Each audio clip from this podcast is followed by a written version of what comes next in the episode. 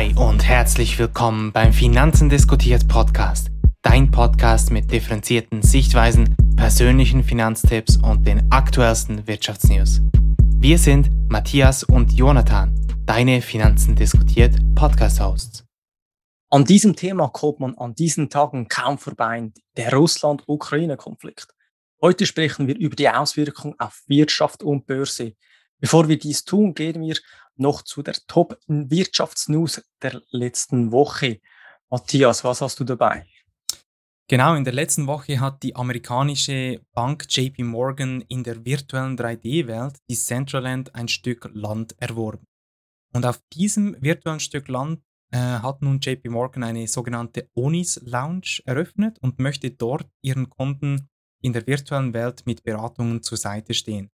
Die Bank geht davon aus, dass in den kommenden Jahren ähm, wohl fast jeder Sektor in irgendeiner Art und Weise mit dem Metaverse zu tun haben wird und sie schätzen ihren Umsatz in diesem Bereich bis zu einer Million US-Dollar ein. Meiner Meinung nach wird es wirklich spannend sein, äh, zu verfolgen, inwiefern sich die Nachfrage nach solchen Angeboten durchsetzen wird oder nicht, oder ob sich dann nicht schlussendlich die In-Person vor Ort Beratungen ähm, durchsetzen werden. Ich habe ein Thema, wo wir auch im letzten Podcast schon besprochen haben, nämlich ein gutes Beispiel von der Shrinkflation.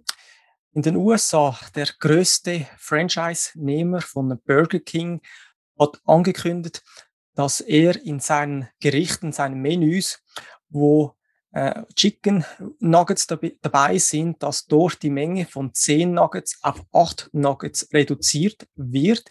Der Preis bleibt jedoch der gleiche. Und ja, eben ein sehr gutes Beispiel von der Shrinkflation. Und das bedeutet nur in Zukunft in den USA, wenn man in einen Burger King geht, wird man da ein wenig hungriger als sonst rausgehen. Und das heißt, muss, man, muss man vielleicht noch einen einen Cheeseburger oder einen Milkshake dann trotzdem noch bei McDonald's holen gehen. Okay, ja, immer wieder spannend, in welchen äh, Formen und, und Arten sich die Shrinkflation durchsetzt und welche neuartigen Beispiele sich dabei ergeben. Genau. Ja, eben Matthias, die letzten Tage waren relativ turbulent. Wir haben mhm. ja Angriffskriege gesehen, wir haben Sanktionen gesehen. Stündlich verändert sich die Situation, also äh, auch äh, unübersichtlich für uns alle ein wenig. Doch äh, vielleicht kannst du uns einen Überblick geben über, die, über dieses Thema. Genau, ja, es ist schlussendlich eine tragische und schreckliche Situation, die sich da momentan ähm, abspielt wie das die meisten von euch wahrscheinlich schon mitbekommen haben, hat die Ukraine den Kriegszustand ausgerufen. Doch die interessante Frage hierbei ist natürlich, worum geht es überhaupt beim Russland-Ukraine-Konflikt und, und wie ist dieser zustande gekommen? Insgesamt geht es dabei um Gebietsansprüche, aber selbstverständlich auch um wirtschaftliche Interessen. Denn bis 1991 war die Ukraine eine von 15 Sowjetrepubliken, also ein Teil der, damalig, äh, der damals riesigen Sowjetunion. Und seit deren Auflösung sind die ehemaligen Sowjetrepubliken eigene Staaten. Sprich also ähm, auch, also nicht sprich, aber Estland, Litauen und Lettland gehören mittlerweile zur NATO dazu und die Ukraine nicht. Und in den vergangenen zehn Jahren ähm, ist Russland schon zweimal völkerrechtswidrig auf ukrainischem Staatsgebiet einmarschiert. Und das war einmal im Jahre 2014 auf der Halbinsel Krim und im Jahre 2015 im Donbass. Und genau in dieser Region, in der Donbass-Region, gibt es seit einer geraumen Zeit eine autonome Region, in der sich hauptsächlich Russen aufhalten. Die, U die Ukraine allerdings äh, beansprucht natürlich dieses Gebiet für sich, weil es ukrainisches Staatsgebiet ist. Und wenn man sich die ganze Situation auf der Map, auf der äh, Grafik nochmals anschaut, dann stellt man fest, dass halt durch die Aufnahme von weiteren Staaten zur NATO, wie, eben Estland, äh, Lettland und Litauen, dass sich somit eigentlich die Grenze äh, zwischen Russland und der NATO immer äh, verkürzt. Also sprich, ähm, Putin hätte natürlich gerne eine gewisse Pufferzone zwischen Russland und der NATO, mit natürlich auch einberechnet der, äh, der USA. Und durch die Aufnahme äh, von neuen NATO-Mitgliedsstaaten sieht Putin natürlich eine gewisse Bedrohung. Und deswegen geht er eigentlich in die Offensive und attackiert die Ukraine aus zahlreichen Richtungen. Theoretisch könnte die Ukraine auch Teil äh, der NATO werden, gemäß dem Artikel 10 des Nordatlantikvertrags von 1949. Und ähm, Russland betonte eigentlich immer wieder, dass eine Ausbreitung der NATO in, in, Richtung Osten, eben halt durch Estland, Lettland und Litauen, dass, dass, dass sie das als effektive Provokation wahrnehmen würden. Und das ist auch, halt auch der Grund für die Attacke. Ähm, des Weiteren äh, gab es zahlreiche Behauptungen seitens Russlands bezüglich Genozidvorwürfen, hauptsächlich ähm, ausgesprochen durch Putin. Und dafür gab es allerdings ähm, gemäß OSZE oder, und auch gemäß der UN keine Hinweise.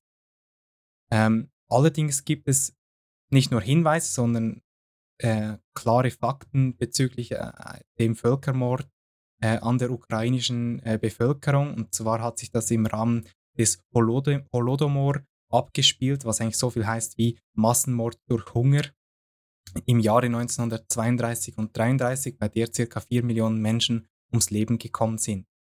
Und das war halt eigentlich die Folge der sowjetischen Politik unter, unter damals äh, Josef Stalin, denn er hat die Landwirtschaft zwangskollektiviert, die Bauern enteignet und in Arbeitslager deportieren lassen. Und wenn man sich die Ziele von Russland anschaut, dann, dann stellt man fest, dass ähm, äh, Putin ganz klare Statements verabschiedet und seine Aussage lautet beispielsweise, jeder, der versucht, sich bei uns einzumischen oder mehr noch eine Bedrohung für unser Land und unser Volk zu schaffen, muss wissen, dass Russlands Antwort sofort erfolgen und zu solchen Konsequenzen führen wird, wie sie sie in ihrer Geschichte noch nie erlebt haben. Und weiter führt er noch aus, niemand sollte daran zweifeln, dass ein direkter Angriff auf unser Land zur Zerstörung und zu schrecklichen Konsequenzen für jeden potenziellen Aggressor führen wird. Also wirklich sehr klare Äußerungen von Putin. Er ist sich natürlich bewusst, dass, dass ähm, die NATO auch, ähm, dass den, der NATO eigentlich zu, bis zu einem gewissen Teil die Hände gebunden sind.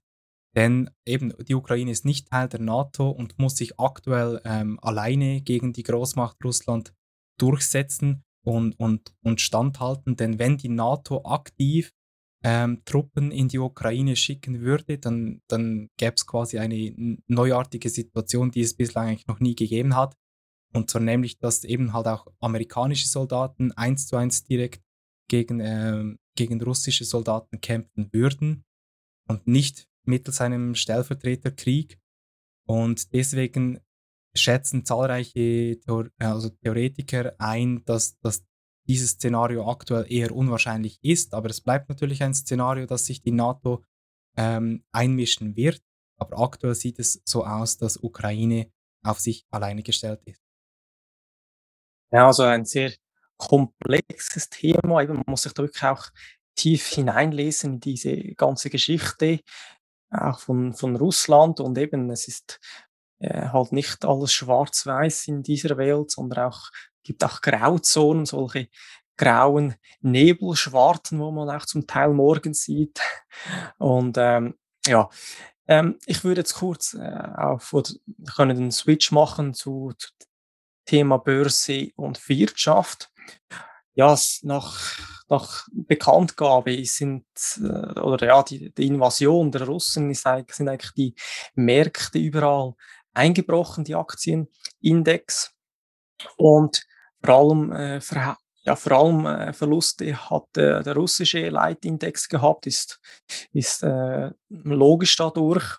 Jedoch hat es eine ja, Gegenbe Gegen, Gegenbewegung gegeben, vor allem aus technischer Sicht äh, hat, ja, ist dies passiert. Anleger sind in Gold gegangen, US-Staatsanleihen und auch in Cash. Und Bespoke Investment hat gesagt, es ist aktuell, aktuell ein Headline-getriebener Markt und der Fokus ist jetzt eigentlich wieder zurück bei der Fed und ja, was die eigentlich für, äh, für Aussagen äh, ja, machen werden bezüglich der, den Zinsen. Auch eine, ein interessantes Statement von RBS Capital Markets. Sie haben am Freitag gesagt gehabt, dass der Konflikt ist aktuell im Markt eingepreist und was die meisten Anleger interessiert, ist eigentlich nicht unbedingt der Krieg, sondern eher die Sanktionen und wie Russland auf diese Sanktionen reagiert.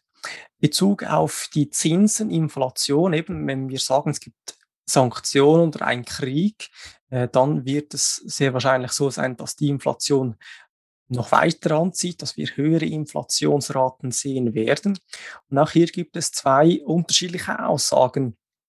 Eine Aussage ist, dass die Zentralbanken, Nationalbanken die Zinsen eventuell schneller anheben müssen, weil die Inflation dadurch höher wird und sie äh, schauen müssen, dass die Inflation nicht davon rennt, davon galoppiert. Und auch andere wiederum sagen, äh, wenn äh, das eben mit den Sanktionen und so weiter passiert, wird, wird die, werden die Nationalbanken, Zentralbanken die Zinswende verlangsamen sogar, weil, weil man die Wirtschaft nicht ja, äh, abwürgen will. Also ja, es ist halt immer Aussage gegen Aussage, unterschiedliche Meinungen von Experten. Ähm, genau. Wenn wir auf Russland uns kurz konzentrieren, eben, ich denke, es sind viele Personen erstaunt, dass Putin dieser, diesen Schritt gemacht hat. Denn für Russland ist dieser Eingriff, dieser Angriff kontraproduktiv für das Land Russland selbst. Russland ist eigentlich, wie wir wissen, nicht äh, sehr, sehr bedeutungsvoll. Im Jahr 2021 hatte Russland ein Bruttoinlandsprodukt von 1,65 Billionen US-Dollar. Das amerikanische, amerikanische BIP betrug rund 22 Billionen. Und das heißt, Russland erreicht nur 7,2 Prozent des amerikanischen Wir der Wirtschaftsleistung. Russland ist besonders reich an Rohstoffen, aber das ist es dann auch. Also sie haben nicht sehr viel mehr. Es fehlt jeg jegliche Innovationskraft, fehlt in diesem Land. Und ja, das ist auch eine interessante Aussage, oder eben, dass vielleicht dadurch, dass Russland immer eher, äh, ärmer wird, kann auch dadurch gefährlicher werden, weil sie vielleicht weniger äh, verlieren können. Ähm, ja, das ist eine interessante Aussage. Und ähm, bezüglich den Exportgütern sieht man auch, wie Russland äh, abhängig ist von äh, Brennstoffen, Mineralien und auch in welche Länder sie exportieren. Ist äh, auf der anderen Grafik noch zu sehen. Genau. Ähm, also der wichtigste, Expo das wichtigste Exportgut sind äh, Mineral- und Brennstoffe und dann ist es eigentlich äh, Ware unter 100 Euro je Geschäft und, und Eisen, Stahl, Edelstein, Metall, also es ist wirklich eigentlich ähm, nicht sehr divers. Und Top-Exportländer ist China, Niederland, Vereinigtes Königreich, Deutschland und Weißrussland und äh, Import, ja, sie importieren halt relativ viel, also eben Maschinen und so weiter. Importländer auch wieder China, Deutschland. Ähm, ja, das ist eigentlich so äh, Übersicht über, über das Land. Bei, bei der Ukraine ist es so, ähm, ja, dass wir hier ja auch im, im Verhältnis durch ein sehr schwaches Land haben. Die Prognosen für die Zukunft sind eigentlich gut gestimmt für das BIP. Das BIP war jetzt in 2020 bei rund 154 Milliarden äh, Dollar. Ähm, ja, also es, wie man sieht, ist, ist äh, Russland und die Ukraine nicht äh, unbedingt die wichtigsten Länder auf wirtschaftlicher Ebene äh, gesprochen, einfach wirklich für für äh, Rohstoffe sehr, sehr wichtig. Genau, ja. Also schlussendlich hat natürlich auch Russland äh, vieles zu verlieren. Nichtsdestotrotz gehen zahlreiche Analysten auch davon aus, dass Putin eigentlich die wirtschaftlichen Sanktionen schon zu einem gewissen Maß einberechnet hat, äh, dass er eigentlich äh, sich bewusst ist, dass, dass es wirtschaftliche Sanktionen geben würde und jetzt seit neuestem, seit, äh, seit Samstag äh, in der Nacht, wurde ähm, Russland vom SWIFT und damit vom internationalen Finanzverkehr ausgeschlossen. Und damit sind eigentlich die russischen Finanzinstitute vom internationalen Finanzverkehr abgeschnitten. Und die, dieser Beschluss wurde von den USA, Frankreich, Kanada, Italien, Großbritannien, Deutschland und nicht zuletzt von der EU-Kommission äh, getroffen. Und schlussendlich eben stellt sich natürlich auch die Frage, ähm, wie man jetzt reagieren sollte als Anleger in dieser Situation. Es gibt hierzu eine interessante Grafik der Truist Research. Die haben eigentlich herausgefunden, äh, also sie, haben insgesamt zwölf verschiedene ähm, Krisenzeiten analysiert und haben diese mit der Performance des SP 500 verglichen. Und gemäß dieser Analyse ähm, sind eigentlich nur in neun, in neun von zwölf Fällen nach zwölf Monaten ähm, wurde eigentlich die Krise überwunden. Nur bei der Suezkanalkrise 1956, beim arabischen, also bei der arabischen Ölkrise 1973 und bei 9-11 war immer noch, also immer noch nach zwölf Monaten eine schlechtere Performance zu verzeichnen. Und in den anderen äh, geopolitischen Events hat sich eigentlich der Markt dann schon relativ schnell erholt. Und eben, wie du das vorhin schon erwähnt hast, passiert natürlich auch die Korrektur meistens am Anfang der Krise und nicht erst in der Mitte davon.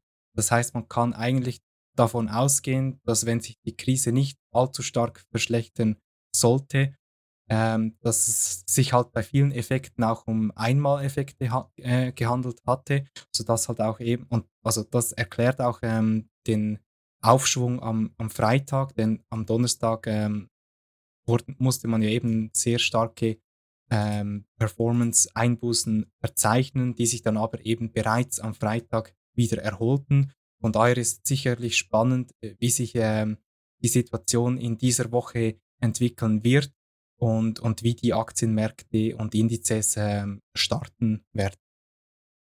Genau, e-, eben auf das Gas vielleicht kurz äh, zurückzugehen. Also es ist so, die EU führt rund 40 Prozent ihres Gases aus Russland ein. Und wenn wir uns sehen, also anschauen, was ein Gasembargo für Russland bedeuten würde, bezüglich auf das BIP ist es so, dass man Russland eigentlich am härtesten treffen könnte, wenn man wirklich äh, das Gas reduziert oder abschaltet, dann ist eine äh, Inflation, äh, ein Rückgang des BIP um rund 3% zu rechnen, bei Rohöl 1,2% und äh, die anderen sind dann äh, deutlich weniger. Also ich sage mal wirklich bei Gas und Rohöl wäre dies sicher sehr äh, schmerzhaft für ähm, Russland. Und eben, man hat jetzt eben äh, kürzlich noch äh, Russland eigentlich vom SWIFT-System ausgeschlossen. Äh, die Deutschen haben ja da eigentlich noch äh, gezögert, aber jetzt haben sie auch den äh, Entschluss so gefasst. Und bezüglich dem Gas ist natürlich so, dass man sich äh, ja darauf jetzt zum Beispiel auf, einstellen muss, dass dies ähm, ja, jetzt äh, schwieriger wird für, für, für, die, für Europa und auch für Deutschland, ähm, dass man jetzt mit Liefereinschränkungen äh, rechnen muss. Es gibt unterschiedliche Modellberechnungen und da bei dieser Berechnung äh, dieser, dieses Modells gibt, äh, sagt man, dass der Gaspreis um 50 äh, Prozent äh, die Inflation erhöhen kann und äh, die Wirtschaftsleistung sogar um 1,4 Prozent geringer ausfallen könnte. Und ja, das sind wirklich äh, große äh, ja, Mängel auch oder, oder Schwierigkeiten, wo da äh, uns bevorstehen. Aber auch, es gibt auch äh, ja, gute Beispiele oder Lichtblicke in dem Sinn, ähm, eben mit diesem Flüssiggas, wo man äh, importieren kann aus anderen Ländern oder auch äh, zum Beispiel aus Spanien. Denn äh, Spanien hat äh, zwei Ö äh, Gaspipelines von Algerien aus und Spanien hat auch mehrere, mehrere Flüssiggas. Wo man dies deponieren könnte. Also es könnte so ein, ein wenig ein Ersatz darstellen. Und ähm, ja, auch positiv zu bewerten ist natürlich, dass man jetzt äh, in den Sommer geht und tendenziell weniger Gas benötigt. Bezüglich des Öls ähm, ja, haben wir auch einen äh, starken Anstieg gesehen. Kurzfristig war der Ölpreis über 100 Dollar, ist es wieder ein wenig äh, gesunken und äh, ja, man weiß jetzt noch nicht genau, äh, wie sich dies weiterentwickeln wird. Fluggesellschaften, also wenn man jetzt oder, oder ähm, die Ferien plant, sage ich mal, oder äh, das Auto betanken will, äh, diese Unternehmen sind noch nicht äh, sicher, ja, wie sich das Ganze auswirken wird auf den Ölpreis. Aber eben, wir haben jetzt schon mal wieder einen Peak gesehen im Ölpreis auch. Und äh, das ist natürlich dann äh, für die Inflation und ja, für, für alle unsere äh, täglichen äh, Kosten oder, oder äh, Konsumausgaben natürlich schädlich, weil alles teurer wird, alles wird per Flugzeug oder LKW transportiert oder eben wenn wir in die Ferien gehen, wird dann alles äh, teurer, dann eigentlich nicht unbedingt äh, sehr schön, vor allem nach, diesem, nach dieser Covid-Pandemie ist dies sicher äh, ein, ein, ein Risikofaktor oder ein, ein unangenehmes mhm. Szenario. Mhm. Ja, also wenn wir vielleicht nochmals kurz zum, zum Gas zurück, zurückzusprechen kommen, dann kann man direkt auch auf die Nord Stream 2 Pipeline eingehen, denn dieses Projekt wurde ja quasi ähm, äh, geschaffen und jetzt äh, am Dienstag ähm, durch Deutschland gestoppt. Ähm, eben die, der, die Nord Stream 2 Pipeline, Pipeline soll eigentlich russisches Erdgas aus arktischen Feldern durch die Ostsee nach Deutschland transportieren. Und ähm, einfach ein direkter Weg halt, oder nicht durch irgendwelche Länder, durch Europa noch, sondern halt wirklich genau. ein direkter Weg, eben Versorgungssicherheit und so weiter. Mhm. Ist jetzt, äh, also bis Sonntagabend sozusagen, ist Nord Stream 1 immer noch aktuell am Laufen, also es mhm. fließt immer noch Gas durch. Genau, das ist korrekt. Und eben, also wenn man halt jetzt ähm, den Bau de, der Nord Stream 2 Pipeline komplett stoppen würde, dann würde das nochmals äh, Russland stärker treffen. Aber eben stellt sich die Frage, inwiefern Herr Putin solche Folgen schon einberechnet hat in sein Handeln oder nicht. Vielleicht geht er davon aus, dass, dass das äh, sowieso eine Maßnahme, Maßnahme gewesen wäre. Ähm, es wird sich sicher herausstellen, ähm, wie dieses Projekt äh, sich nun weiterzieht. Um nochmals ähm, auf die Kapitalmärkte zu sprechen zu kommen, äh, gibt es eine interessante Grafik äh, vom CFA Institute und sie haben dort eigentlich ähm, auch die Rendite angeschaut in Krisenzeiten. Und wenn man sich das anschaut, dann gehen Kriege eben nicht zwangsläufig mit äh, schwachen Renditen für Aktien einher. Eigentlich ganz im Gegenteil, Aktien haben in Krisen Kriegszeiten sogar besser abgeschnitten als ihr langfristiger Durchschnitt. Auf der anderen Seite haben Anleihen, die in turbulenten Zeiten normalerweise eigentlich als sicherer Hafen gelten. Ähm, die, sind, die haben in diesem ähm, historischen Durchschnitt eigentlich schlechter abgeschnitten.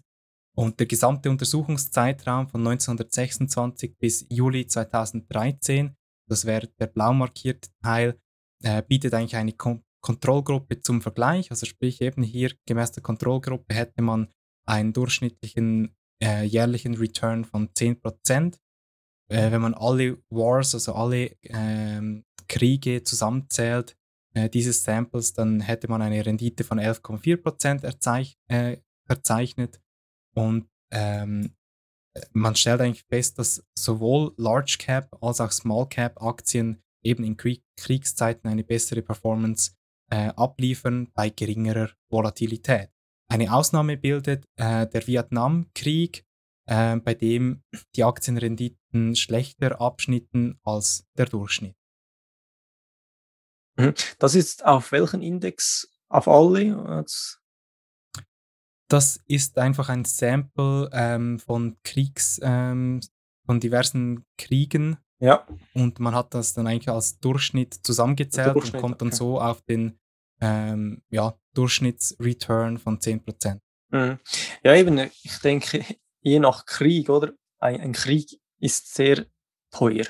Und oft wird dies aus der äh, Notenpresse, Notenbank finanziert, es wird viel Geld gedruckt. und äh, dass eigentlich äh, vieles Geld drucken äh, ist eigentlich tendenziell gut für die Aktienmärkte, wie wir das jetzt äh, ja auch schon die letzten äh, zwei Jahre gesehen haben. Und äh, darum muss es nicht unbedingt äh, negativ sein. Und eben je, je nach Krieg, äh, welch, auf welches Land es sich bezogen oder betrifft, ist es natürlich auch unterschiedlich.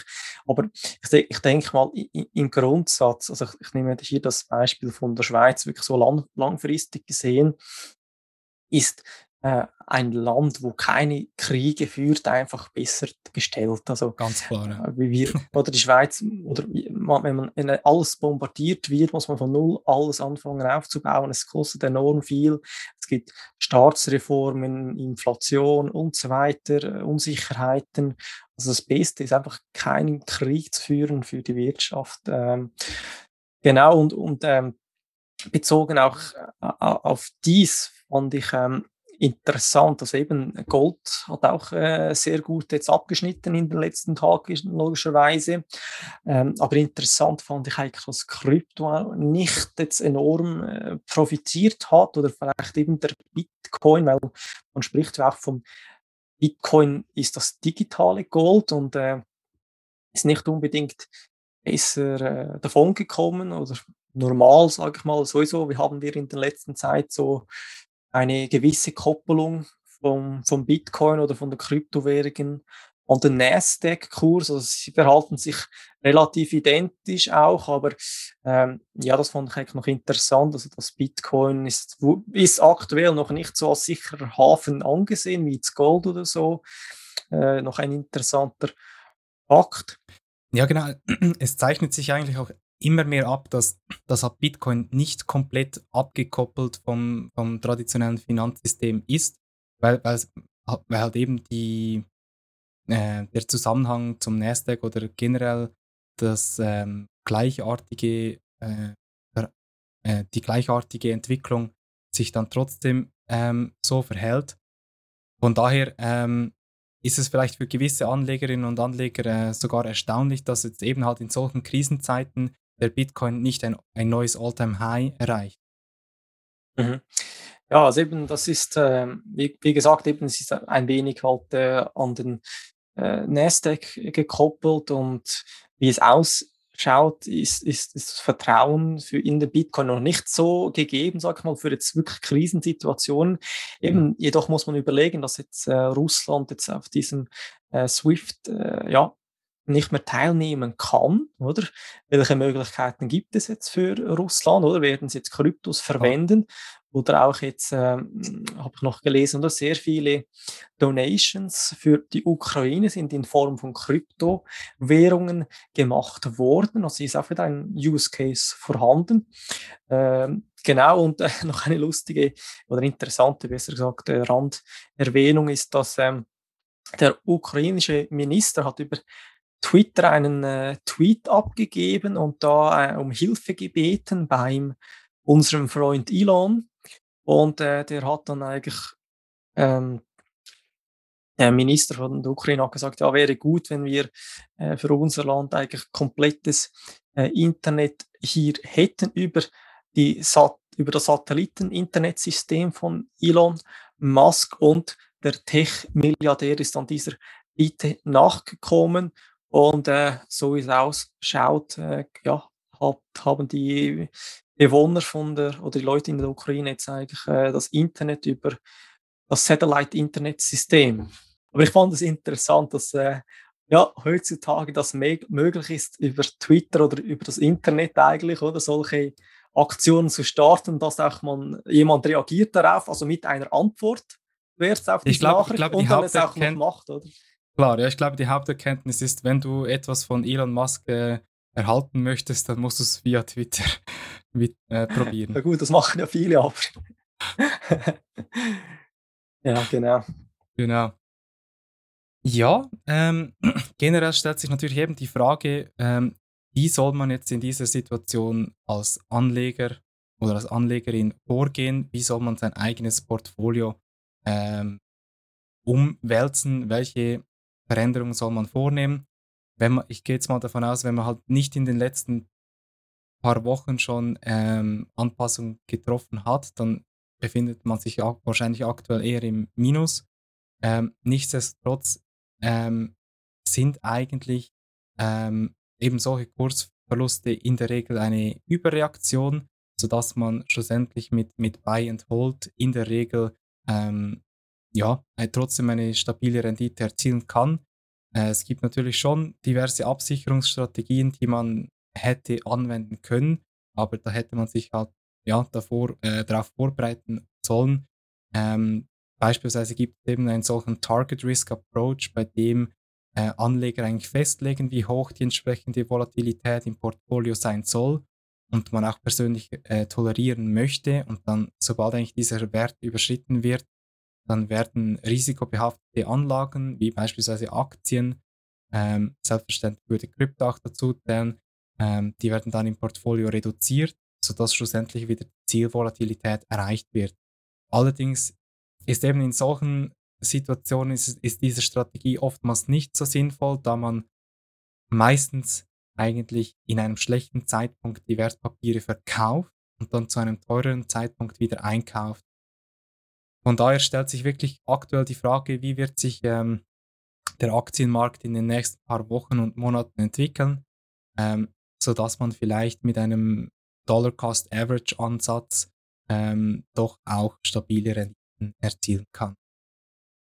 Genau, es gibt unterschiedliche Ansätze, denke ich. Äh, ich habe auch schon mit, äh, ja, privat mit Leuten äh, gesprochen, was sie äh, machen und eben, das ist äh, sehr divers. Aber eben, ich denke, dass äh, schlechteste Entscheidung ist wirklich jetzt äh, einen Verkauf zu tätigen. Genau, eben so quasi die Überreaktion wäre jetzt auch äh, bei, sag jetzt mal, 20% äh, Kursverlust, dann direkt die Wertpapiere zu verkaufen. Ähm, Im Nachhinein bereut man das vielleicht oftmals auch, es sei denn, man geht wirklich davon aus, dass diese Firma oder dieses Anlageinstrument keine Zukunft hat. Genau, wenn man irgendwie spezielle russische oder irgendwelche ukrainische Aktien hat, aber äh, sonst äh, muss man sich wahrscheinlich nicht so viele Gedanken machen.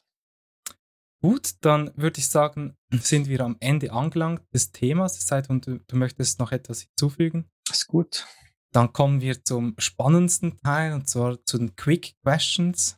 Hierbei geht es wieder darum, dass du diese Fragen möglichst schnell und knackig beantwortest. Bist du bereit? Ja. Okay. Frage Nummer eins. Befinden wir uns kurz vor dem Dritten Weltkrieg? Nein.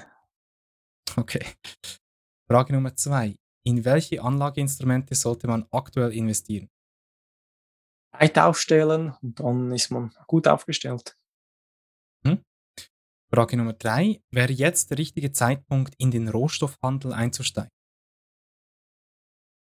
Ja, also in einem divers diversifizierten Portfolio kann man Rohstoffe haben, aber ich denke, man soll äh, seiner Strategie treu bleiben, äh, die man sich äh, ja, auferlegt hat. Mhm. Ja, man kann hier vielleicht noch hinzufügen, dass so meine persönliche äh, Meinung, eben wenn man halt beispielsweise einen ETF-Sparplan sowieso erstellt hat und dort monatlich äh, hineinzahlt, dann ähm, ist natürlich gut möglich, dass man jetzt mit diesen Investments in, in den folgenden Monaten ähm, wahrscheinlich sogar sehr gute Renditen erzielen wird. Und einfach der Ansatz wäre da quasi einfach äh, weiterhin einzuzahlen, in, in, insofern äh, der ETF breit aufgestellt ist und beispielsweise äh, ja, somit eigentlich diversifiziert äh, investiert ist. Genau. Gut, dann kommen wir noch zur mhm. letzten Frage. Ähm, sollte man jetzt gewisse Aktien shorten oder sogar einen ganzen Index? Nee, es ist halt wirklich ein wenig in die Glaskugel zu schauen und äh, dort die Zukunft zu suchen. Ähm, ich, ich denke, aktuell äh, sollte man nicht äh, short gehen, äh, aber man kann das machen, wenn man sein Depot absichern möchte und keinen Verkauf tätigen will. Es gibt ja Short-ETFs auch, ähm, aber ich, ich sage jetzt mal nein. Okay. Besten Dank ja, für deine Antworten. Dann würde ich vorschlagen, kommen wir noch zum persönlichen Highlight ähm, der Woche. Was war ja. dein persönliches Highlight, Jonathan? Ja, ich habe das Buch von Andreas Beck gelesen. Du kennst ihn wahrscheinlich, Matthias, oder? Auch schon gehört, ja. Ein Portfolio Mathematiker, Spezialisten. Mhm, ähm, genau, und dort geht er eigentlich auf das äh, Weltportfolio ein. Und ja, er, er, er, erzählt auch über sich zuerst im ersten Teil noch. Und eben, äh, warum aus seiner Sicht ein Weltportfolio Sinn macht. Und äh, auch er sagt auch, äh, welche äh, welche Indexe man selber kaufen kann, um das nachzubilden. Äh, ja, aber äh, dieser Fonds, glaube ich, könnte man sogar auch sparen bei deutschen Anbietern, glaube ich, wenn man direkt dort investieren äh, möchte. Genau, das war von der letzten okay. Woche. Was hast du dabei? Ja, ich habe eigentlich eine Erkenntnis dabei. Und zwar habe ich jetzt angefangen, meine eigene Zeit zu tracken mit einer App, die nennt sich Toggle Track.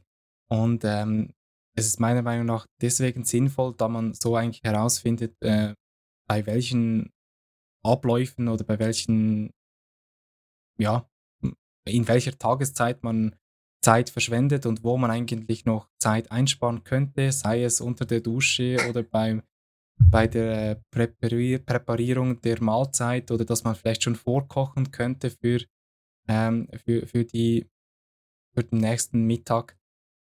Genau, das ist eigentlich so diese Erkenntnis. Das, das ist eine App, hast du gesagt. Richtig, ja. Und da musst man, du einfach man, sel selber immer manuell eintragen.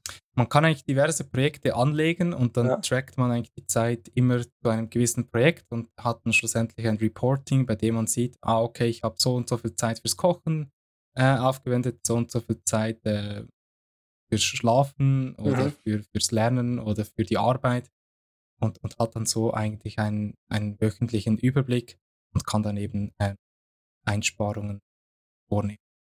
Genau, den Tagesablauf auf Rendite, Rendite technisch auch optimieren noch. Und dann kannst du uns äh, in einem Monat dann Bescheid geben, äh, wie lange du unter, unter, du unter der Dusche gehabt hast und äh, wie viel Ich hoffe, du, weniger als drei Minuten. Ja, kommt an, oder welche Songs du singst vielleicht oder so, oder äh, unter der Dusche. Kommt auch immer ein wenig an. Genau. Okay, dann würde ich sagen, sind wir am Ende angelangt. Falls euch die heutige Folge gefallen hat, dann lasst doch gerne ein Abo da, damit ihr auch die nächste Folge nicht verpasst.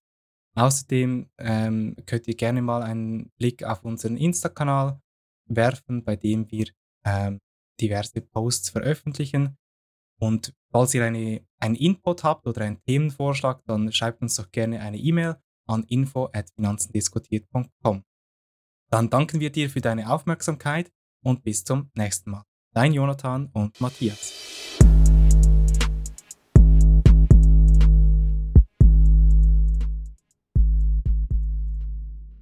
Risikohinweis. Investitionen sind mit erheblichen Risiken verbunden und können zum vollständigen Verlust des eingesetzten Kapitals führen. Finanzen diskutiert übernimmt keine Verantwortung für die Korrektheit der Inhalte auf der Website, im Podcast und auf weiteren Kanälen. Die Inhalte dienen ausschließlich Informationszwecken und stellen somit keine Empfehlung zum Erwerb oder der Veräußerung bestimmter Anlageinstrumenten dar. Somit handelt es sich hierbei nicht um eine Finanzberatung. Finanzen diskutiert kann nicht einschätzen, ob die geäußerten Meinungen ihrem persönlichen Risikoprofil oder ihrer Anlagestrategie entsprechen. Wenn Personen demzufolge Investitionsentscheide basierend auf den zur Verfügung gestellten Informationen treffen, dann treffen sie diese auf eigene Verantwortung und auf eigene Gefahr. Weder Finanzen diskutiert noch mögliche Gastmoderatoren haften für mögliche Verluste. Vielen Dank.